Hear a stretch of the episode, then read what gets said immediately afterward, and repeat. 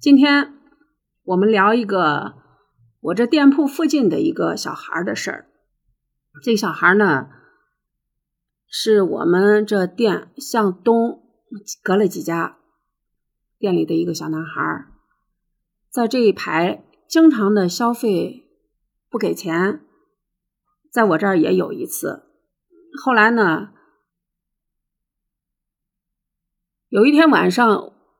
我的门儿被砸坏了，砸坏了，刚好我店里开着监控，在监控里听到了那个砸门的声音，声音是夜里两点多，里面他还说话了。后来呢，我就报了幺幺零，找到他了，因为那声音听起来是他熟人嘛，小小朋友经常见。最后派出所把我把他都叫过去了，叫过去了以后。呃，一问，那孩子居然是个未成年，不满十八岁，应该是十七岁多。这孩子在这儿，反正可以说是危害一方吧。在这家买东西不给钱，到那家也是。呃，这事儿呢，过去了有前年了吧？刚才。听我附近修表的那个老板跟我讲，说那小孩回老家了，是河南的，在老家呃犯法了，被判了十五年。据说呢，数罪并罚，跟别人合伙偷了有二三十辆电动车，然后是溜门撬锁，最严重的是把一个小姑娘糟蹋了。在在这儿的时候，也有他经常也领一个小，也领小女孩儿看着反正也都不大，孩子没人管吧？这边应该是在他亲戚的店里帮着看店，实际上也指不上事儿。回老家了以后呢，把一个在校的学生强奸了。听那修表的说，被判了二十年，最后因为年龄小，家里又上诉，最终判了十五年。他到判刑的时候也是刚刚成年，或者说即将成年吧。父母呢，离异。孩子，妈妈再嫁了，爸爸也找了一个小媳妇儿。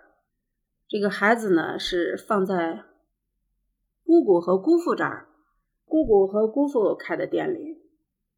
小伙子长得也还人模狗样的，嗯，说实话呢，挺可惜的。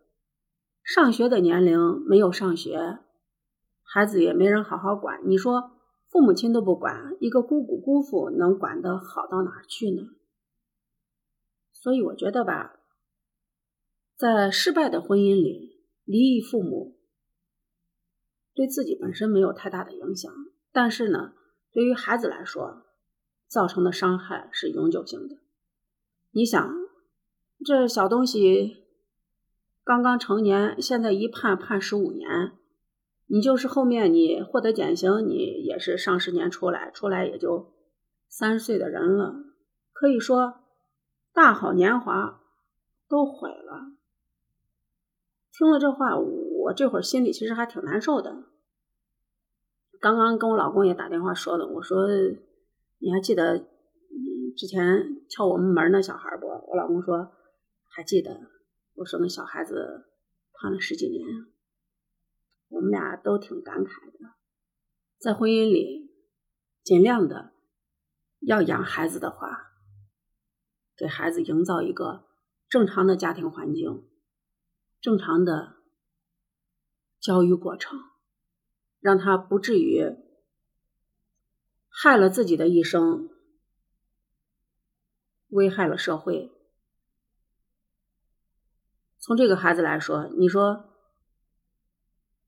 这两年疫情，谁钱好挣？你一偷偷几十辆电动车，对吧？挺讨厌的。对于那小姑娘那就更可惜了。说实话呢，如果我是那小姑娘的父母，不说给她判刑了，杀她的心都有。未成年的小姑娘呀，你说啊，她也是孩子，但是这孩子真的是豺狼一样。责任在谁？究其实，责任在父母。好了，今天的节目到这里，谢谢。